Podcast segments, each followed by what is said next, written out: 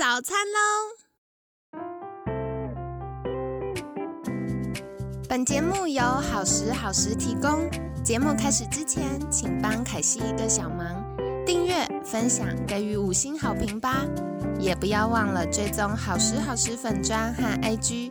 现在也提供 Mr. Box 的订阅式赞助，让我们一起好好吃饭，好好生活，迎接幸福吧！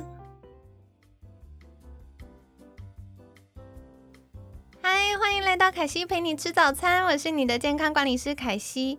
今天呢，很开心邀请到凯西的好朋友一休运动基地的创办人一休，一休早安。呃，凯西早安，凯西陪你吃早餐的听众早安，我是一休。好的，那今天星期三呢，要来请教一休，就是听说。吃越多瘦越快，一休怎么看呢？好，就是刚好我也有录一集 podcast，是就是吃越多瘦越快，然后小兵立大功的一个东西这样子。哦，是什么呢？对对对，那呃刚好透过这集海西的这个，我们陪你吃早餐，我们也可以一起来聊一下，就是呃过往的减肥，大家的经验，包含我自己的经验都是一样，你就觉得呃瘦身就跟少吃这件事情画上等号。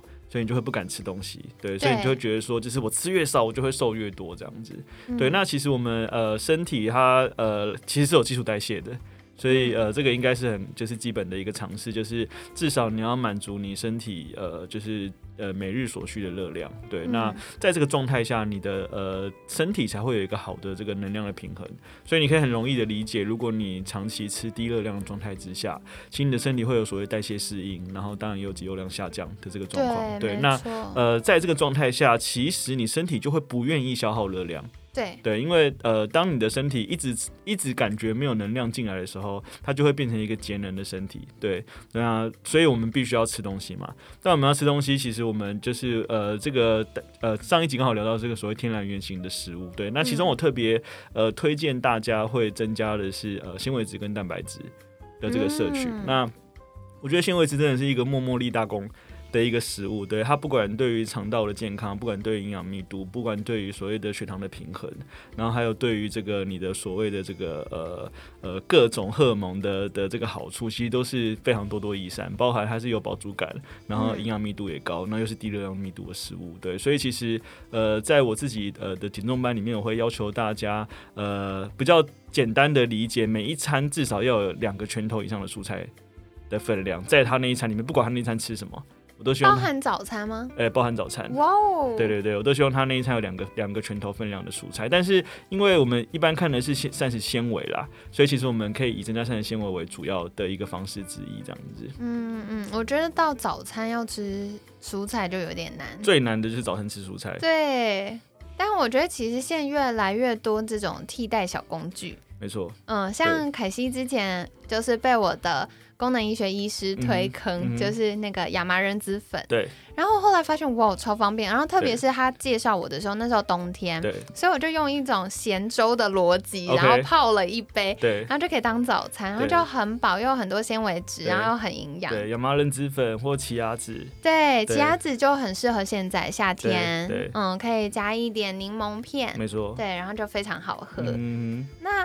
除了蔬菜之外，就是一休还有没有建议大家要留意的是什么？嗯，我觉得我会蛮注重蛋白质的摄取，因为就是虽然我们男生呢比较喜欢吃肉，但我有发现就是呃很多女生她们其实平常吃的蛋白质量偏少，呃，尤其就是呃蛮多女生会吃类似那种仙女汤。对，就是晚上只只吃蔬菜煮汤这样，它可能是蔬菜菇类。那当然我们很鼓励你吃蔬菜，但是其实蛋白质对我们身体来说，它其实是三大营养素之一。然后第二个是，其实蛋白质它是建构不管是器官跟肌肉还有骨骼，都是一个很重要的一个呃营养素之一这样子。对。那如果我们以这个所谓的呃健康的标准来看，你至少一公斤的体重要摄取零点八到一。一克左右蛋白质，对，所以其实呃，一般大家我们请大家做饮食记录的时候，会发现，在台湾的饮食形态里面，大部分都是偏向高碳水化合物的一个饮食形态，例如什么，例如呃欧阿米刷，对，对例如是油崩，对，干面配对，馄例如饨汤，例如就是饭团里面夹油条，对，对，又或者是说炒饭，然后我以前很爱吃炒饭，然后或者是嗯说什么就是呃牛肉汤面，对牛肉汤面 这一类的，就是都是以碳水化合物为主体，然后但是它没有纤维质，没有蛋白质，那你就会发现就是呃吃完常觉得还是蛮饿的，或者是说吃完可能两小时就饿了，对。对。那包含就是你发现你的热量低了，但是你身体的体态好像没有这么好看，嗯对，不是自己很理想的样子，对，所以会建议大家就是其实听起来好像就是很很很 boring 的感觉，就是我希望我们每一餐都要看到有菜有肉有饭对，这样子，其实是追求一个均衡啦对对。嗯，而且我很认同刚刚一休讲到，就是高碳水这件事情，嗯因为很多时候大家会觉得，啊、我没有吃饭，没有吃面，感觉没有吃饱。嗯嗯嗯，可是其实大家要追求的不只是你当下的饱，你要让你，比如说，呃，你吃完午餐，你下午的工作都可以很有精神，续航力很好。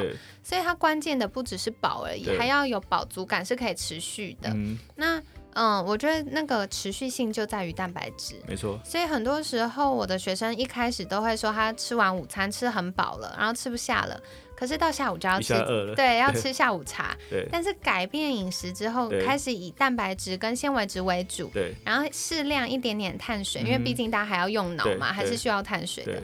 然后这样做调整之后，他就发现，哎，下午比较不会嘴馋，嗯可以撑到晚上再吃晚餐。对，而且他的那个血糖相对波动会比较小嘛，对他的这个身体的这个呃能量状态来讲，它也是一个比较平衡的一个状态，他比较不会觉得好像忽然很疲倦，对对，或者是说对忽然觉得好像很需要能量对的状态这样子。对，而且有的时候血糖不平稳，我们会进入一个嗯很兴奋，但是很难专注的状态。嗯就大家会觉得，呃，吃了很多碳水，甚至吃了一些饼干、糖果之后，你会很醒，不会想睡觉了。快速的，对，会立刻很醒。可是问题是你静不下来，你没办法专心思考，很难专注。而且那个时间通常很短。对，对过一下就立刻掉下对去了。对对对对对，所以这是跟大家分享哦，在嗯饮食策略上可以做一些调整。对。那接下来也想请教一休，我觉得大家常会问下一个问题，嗯就是、那既然我要有菜有肉有饭，那我嗯吃饭的顺序有需要调整吗？嗯，如果是我现在，当然，我觉得我们先往前抓，是嗯至少你这一餐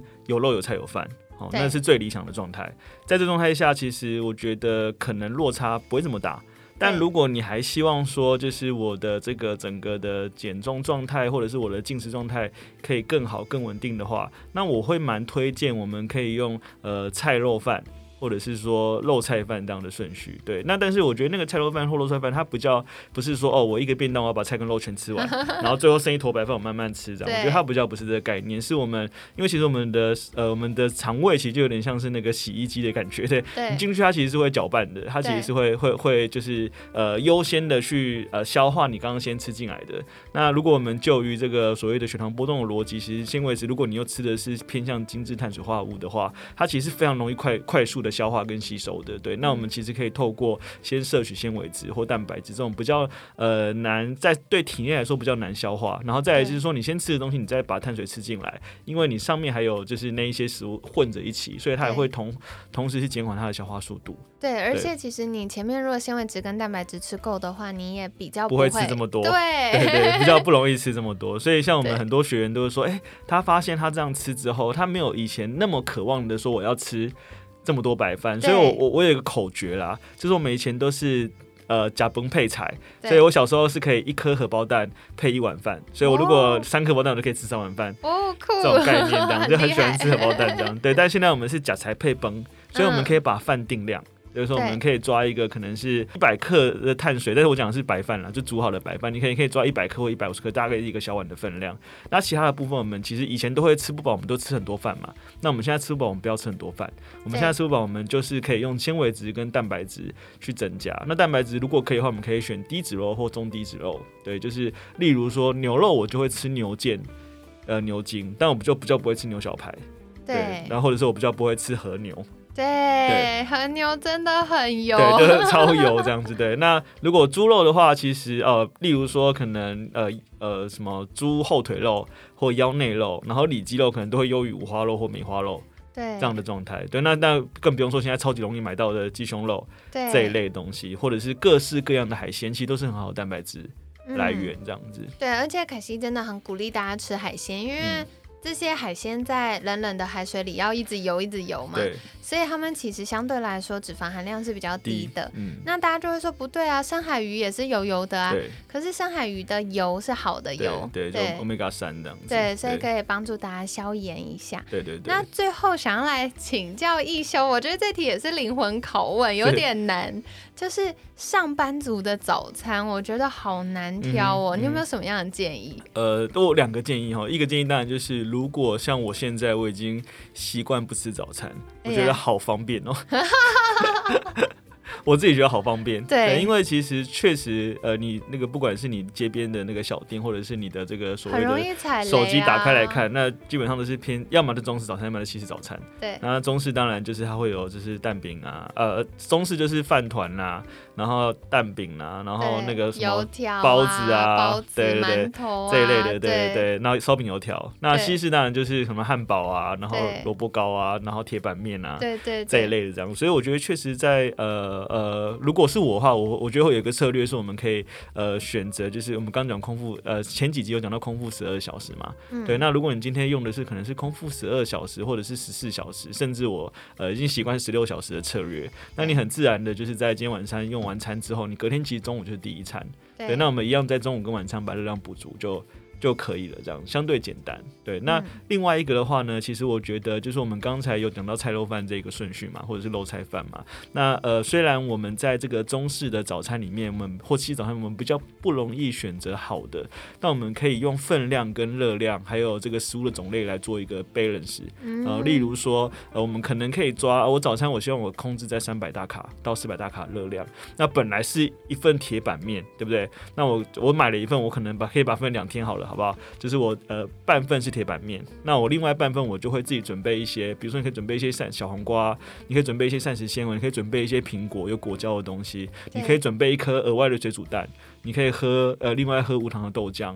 那我觉得它都是同时去帮助你呃，在食物的种类上更平衡，热量达到控制的这个目的。对，那另外一种当然是我觉得现在其实已经比好几年前来说方便非常多了。其实台湾现在相对来讲，你已经越来越容易找到比较健康的外食。对，比如说西式早餐，你可能可以说，哎、老板，我可能可不可以给我全麦皮？呃，或是我要全麦的这个吐司，然后我可能不要加酱，你可能菜帮我加多一点，或者是说那个肉类，我们可以尽量选择不要油炸或重组肉，我们可能可以选是这种煎的里脊肉，或是这种熏鸡或者熏鲑鱼，然后可能都是一个选项之一。对，那呃，其实就是我觉得把握这几点原则，至少就比较不容易只有单一。像我举例，我们一个学员，他因为是做劳力工作，他每天都会吃萝卜糕当早餐，嗯那其实是很不理想的状态，因为萝卜糕基本上都精致碳水。那我们就是跟他讲说，就是你能不能增加一颗蛋，能不能加什么？他对他来说很难，可后来慢慢慢慢，他我发现他会在早餐里面加蔬菜了，我超开心的。对，所以他蔬菜方式很简单，例如说他会一次烫呃一颗花椰菜，那花椰菜方便冰嘛，然后吃也很简单嘛，所以他可能就会一次就是烫一颗花椰菜，然后早餐的时候他就加五朵花椰菜。或十朵花椰菜，然后我叫他先吃菜，再去吃萝卜糕。对我觉得这也是一个选项。那所以其实我觉得，呃，大家可以不用把它想的这么，呃呃，应该是说，我觉得减重这件事情，我们不用不是非非黑即白，它不是零跟一百，它其实是有做就会比没做好。对对，所以我们是如何在这个呃有做状态下，我们把这个好的元素加进去。对，所以如果是我的话，我其实自己是用一六八啦。对，那如果他不是用一六八的话，其实我我我觉得增加一颗水煮蛋，呃，把含糖饮料变成这个无糖饮料哦，甚至呃什么有糖豆浆变无糖豆浆，然后把原来这个很很精致碳水里面可能可以把它减量，然后另外自己准备额外的蔬菜。甚至是如果你预算高一点，你可以去便利商店直接买这个蔬菜，呃，蔬菜呃，对，生菜沙拉，虽然量不是很多啦，但不无小补啦，对，总是呃比没有好。我觉得蛮感谢一休讲到这个。以前凯西自己就是上班，然后我又要减肥的时候，我就真的会去买一个沙拉，对就生菜的，然后我不要酱，对，然后我再有一个尾鱼罐头，然后可能再加一点点坚果，嗯然后就哦超好吃。没错。其实你这样拌一拌，然后你想加一点坚果，然后甚至你可以自己蒸一个地瓜，没对不对？然后把它打成地瓜泥，放一球上去，其实都是很棒的一个早对，看起来就非常丰富。嗯，没错。对，所以给大家很多不同的参考喽。那凯西帮大家重点整理，嗯，关键就是你不能少吃。我觉得不管是什么样嗯、可能甲状腺的关系或肾上腺关系，就是压力的关系，或者是嗯、呃你什么都没有，你就是正常想减肥，不管是哪一种，你都不能够长期少吃。嗯因为长期少吃的话，甲状腺的负担会越来越大，它就没有办法好好作为一个新陈代谢大总管，帮助我们燃脂对。所以呢，要帮助我们身体成为一个燃脂好体质，不能一直节能减碳。很重要的做法就是我们要吃充足的营养，然后适度的热量。嗯，那嗯，关于三餐要怎么挑选合适的食物跟分量呢？刚刚一休有跟我们分享哦，就是三餐包含早餐都需要吃两个拳头分量的蔬菜。那如果我们觉得哇早餐吃蔬菜有点困难，我们就可以用其他纤维质替代，比如说像呃亚麻仁籽粉啊、奇亚籽啊，这些都是冲泡式，然后有很天然的纤维质来源。那再来蛋白质非常非常非常重要，凯西再次提醒，嗯，我觉得非常三次，对，真的，因为非常多来宾在我们节目上提醒大家要多吃蛋白质，因为像刚刚一休讲的，除了大家在意的肌肉之嗯外，像我们的胶原蛋白，然后我们的快乐荷尔蒙、嗯血清素，或者是晚上变褪黑激素帮助我们睡觉，或其他的很多激素，身体的运作都需要大量蛋白质。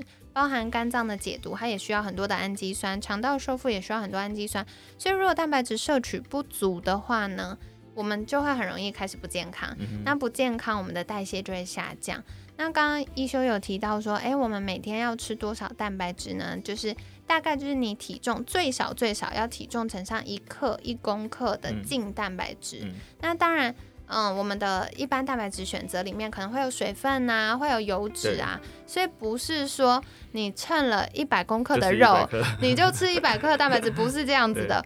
那详细要怎么做呢？大家可以去查一些就是瘦身的 APP，或者是呃 Google 网络上都有。那简单来说，红肉类油脂比较多的，它里面就是脂肪比较多，嗯蛋白质比较少。那如果是以呃海鲜，它就比较有机会是多一点蛋白质，或像鸡胸肉、就多一点蛋白质，脂肪比较少。那提供大家参考。那关于除了呃蔬菜跟蛋白质之外呢，吃饭的顺序也很重要哦。其实我以前是会完整吃完一个便当，对就后来我不知道从什么时候开始，我就越来越习惯一格一格吃。，OK OK，嗯，但凯西知道这不是大家的常态。可是刚刚一秀给我们比较好的策略，就是我们可能头几口可以先吃菜或者先吃肉，对，然后如果可以的话呢，我们可以把碳水，就是糖类的量、主食的量定量。比如说我就是这样一小碗饭，就不能再多了。可是我可以多吃很多的菜或多嗯吃肉，然后嗯配这个饭嗯这样子。所以这是提供大家参考的。那当然，蛋白质的选择上，如果都是牛肉，我们可以选择就是呃脂肪含量比较低的，或者是胶原蛋白比较多的，比如说牛腱、牛筋，取代油脂比较多的，像牛小排呀、和牛啊嗯这种。那另外的话，除了红肉，其实大家也可以多吃一点白肉，然后特别是海鲜。那除了是肉类之外呢，我们也可以选择一些植物性的蛋白质，嗯比如说豆类这样子，嗯也是非常好的哟。那刚刚一休也跟我们分享，我觉得大家瘦身的大魔王就是早餐。嗯早餐真的好容易踩雷哦。那刚刚一休有跟我们提到，如果是选择像水煮蛋啊、豆浆啊，或者是呃用煎的里脊肉、熏鸡、熏鲑鱼取代那些炸的猪排啊、鸡排啊等等，都是很好的策略。那再来把有糖的饮料变成无糖的，也是一个很好的起步。那刚刚一休有提到一个，也是凯西自己很常做的，就是我会买很多玻璃保鲜盒，嗯，然后我就会切小黄瓜切片，对。或苹果切片，然后泡盐水，或烫好花椰菜。对，所以我冰箱常态性会有这些东西，对。所以早上如果很赶着要出门，比如说要教课或开会，或者是我早上起床哇爆炸饿的，嗯。那嗯、呃大家最直觉很容易取得的，通常都是精致淀粉、精致碳水。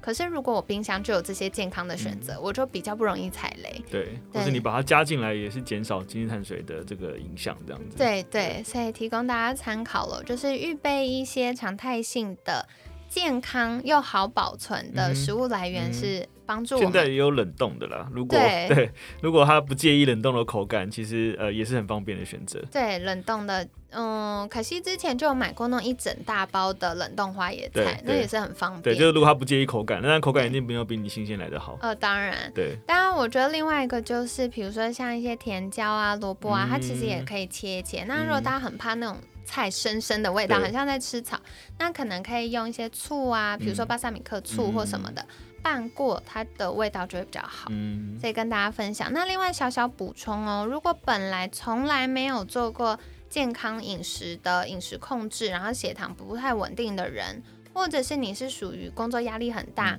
然后一早就要很耗脑的人，嗯，凯西建议不要跳早餐，对，因为我们的早餐呢可以适度摄取一些糖类，供给大脑的需求。对，然后另外是，嗯、如果本来血糖控制就不是很好的人，吃早餐吃对的食物，可以帮助我们一整天对血糖更稳定。所以跳不跳早餐跟我们的生活作息还有跟生活形态有有关，关系，对，对那他需要练习，对，他需要练习。那当然，如果你的血糖越来越稳定，你就可以有比较多的变化，是你身体可负担对，的。所以我之前就说把它当工具，不要把它当圣杯，你可以很灵活的运用在你的呃你生活之中。哎、我今天想要不吃没关系，我明天还是可以吃，其实是不影响的。对，好，所以太好了。那每个人都可以以自己的状态起步，跟自己的呃健康目标或健康需求做比较就好了。嗯，那这样就不会负担这么大喽。跟你们分享。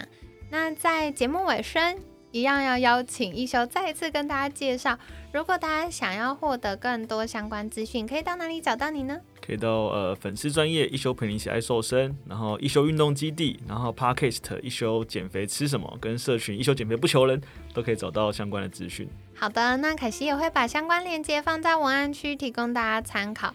那另外跟大家分享一个好消息，就是我们在六月底的时候，凯西跟一休会合作一个瘦身健康管理师的证照班没。错，对，所以相关链接凯西也会放在文案区。如果你自己想要获得更多有系统学习嗯瘦身的方式，嗯，或者是你很喜欢帮助别人，很喜欢分享资讯，想要跟着凯西和一休一起帮助别人获得健康瘦身的方法的话，那也欢迎来报名哦。对，欢迎大家来了解，就是这个瘦身世界的博大精深。对，而且凯西在跟一休聊天的时候，我们还聊到会跟大家分享一些黑魔法。没错，没错，对，到底瘦身界有哪些黑魔法跟神奇的科学概念呢？我们就会在瘦身健康管理师的证照班当中跟你分享喽。